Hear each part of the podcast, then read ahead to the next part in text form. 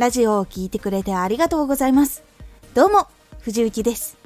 毎日8時16時19時に声優だった経験を生かして初心者でも発信上級者になれる情報を発信しています。さて今回はラジオが成長しない3つの特徴。これを最後まで聞いていただくと勉強分析継続ができないと成長ができないっていう理由がわかります。ラジオが成長しない3つの特徴。何も分からずに行動をし続けていると失敗なのか成功なのかっていうことも分かんなくなってしまう時期が来るんですよ。そうなるとしんどくなったりとか先が見えなくなってしまってやめてしまうっていうことが実は多くなっています。まず勉強分析継続ができないとなぜ成長できないのか。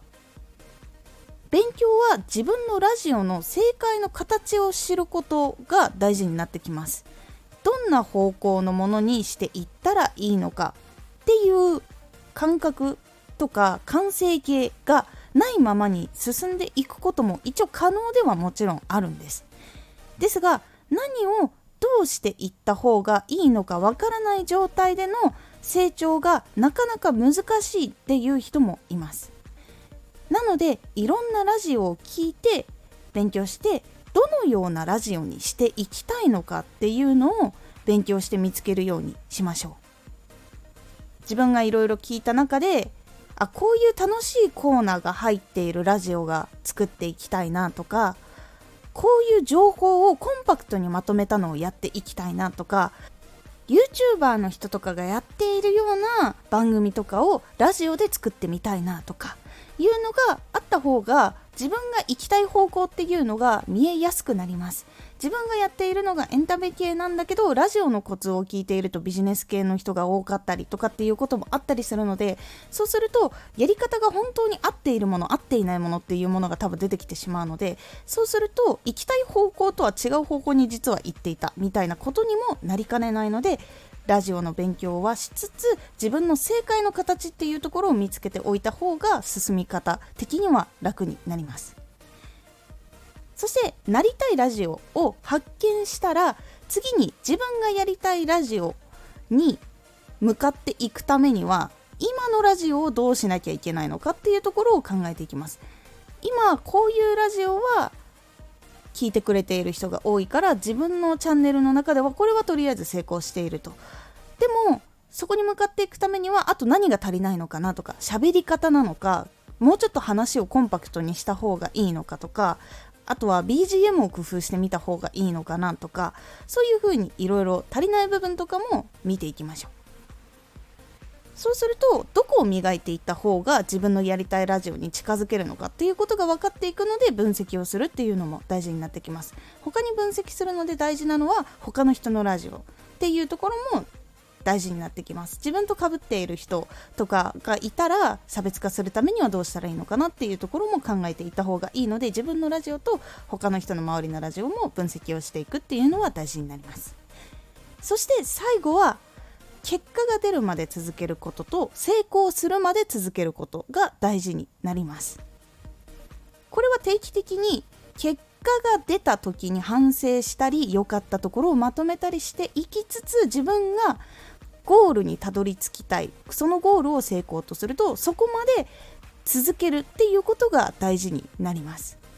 大体の人が結果が出る前にやめてしまったり結果が出て進歩していっているんだけどゴールまでたどり着けなくてやめてしまうっていうことも実際にあったりするので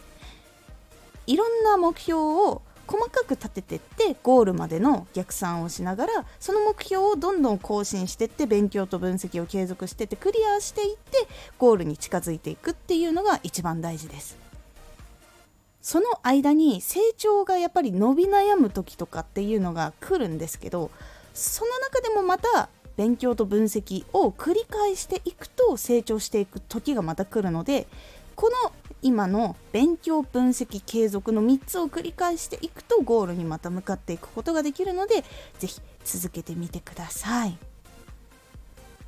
この勉強分析継続っていうのはもう実際にはラジオだけじゃなくてそれ以外のことでも使えることなので是非もし何か自分がやりたいことがあってゴールにたどり着きたいと考えている時はこれをちょっと使ってやってみていってください。実際に進むことはできます。でかい壁があってそれをどうやって超えていくのかっていうこともいろんな人から勉強して自分ができるのか実験して分析してそして継続をしていくっていうことをするとその大きい壁も乗り越えることができるので是非やってみてください。今回のおすすめラジオ。話につまらないコツ。緊張したりとか不安とかがあると話している時に言葉が詰まってしまうことがあるかと思います。それをなくしていくためのコツっていうのをお伝えしています。このラジオでは毎日8時16時19時に声優だった経験を生かして初心者でも発信上級者になれる情報を発信していますのでフォローしてお待ちください。次回のラジオはラジオの軸を考える時のコツです。こちらは軸を考える時に聞いてくれる人っていうのは自分じゃない人なんですけどそこを軸にしてしまうと動けなくなってしまったりすることがあるので軸を決める時には何を基準にしていったらいいのか。というお話になっておりますのでお楽しみに毎週2回火曜日と土曜日に藤雪から本気で発信するあなたに送るマッチョなプレミアムラジオを公開しています有益な内容をしっかり発信するあなただからこそ収益化してほしい毎週2回火曜日と土曜日ぜひお聴きください。ツイッターもやってます。ツイッターでは活動している中で気がついたことや役に立ったことをお伝えしています。ぜひこちらもチェックしてみてね。コメントやレター、いつもありがとうございます。では、また